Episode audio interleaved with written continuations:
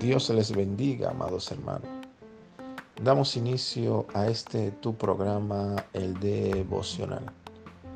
Y continuamos con la segunda parte de enemistad de la mujer contra Satanás. En el bloque anterior hablábamos de la autoestima, que es el principal objetivo que Satanás tiene para golpear a la mujer. Pero en este bloque vamos a hablar del ataque espiritual, físico, mental, verbal y económico que Satanás tiene contra la mujer a través del hombre. Es impresionante cómo la cifra de femicidio y de violencia contra la mujer en el mundo han aumentado. Pero nos preguntamos, ¿por qué el hombre que dice que ama a la mujer también es el mismo hombre que la maltrata y la golpea? El mundo espiritual es tangible. La persona tiene un concepto de una persona endemoniada, valga la redundancia, de que está doblada, que bota baba por la boca, que tiene los ojos virados, que anda todo sucio en la calle y no necesariamente alguien que sea usado por el enemigo tiene estas condiciones.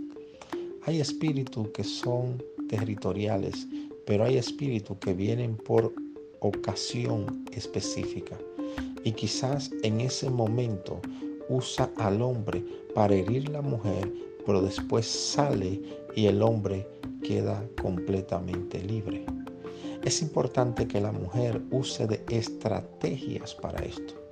Y la estrategia más poderosa que la mujer tiene para contrarrestar el ataque físico, verbal, económico, psicológico del enemigo en contra de ella es la oración. Debes tomar autoridad sobre el territorio que Dios te ha plantado. Allí no se puede manifestar ningún demonio de violencia. Allí no se puede manifestar ningún espíritu de odio ni de rencor. Allí no se puede manifestar ningún espíritu de rebeldía, porque tú tienes la autoridad delegada por Dios para expulsar todo espíritu maligno de tu territorio. Es importante que uses la autoridad que el Señor te ha otorgado.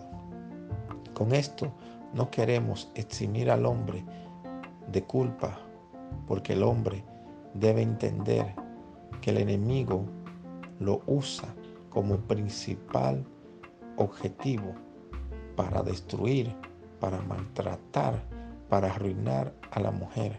El hombre debe entender que tiene que mantener una constante relación con Dios para que el machismo, el orgullo, que hay en el corazón del hombre pueda ser muerto y resucitar a Cristo en nuestros corazones. Hay un texto de la palabra que me gusta, que dice, las oraciones tienen estorbo si el hombre no trata bien a la mujer. Por eso muchos hombres dicen, ¿por qué Dios no me responde? Dios no responde por el trato que tú le das a su hija. Y es importante que entendamos esto para poder vivir una vida quieta, en paz y reposadamente delante del Señor. Dios les bendiga.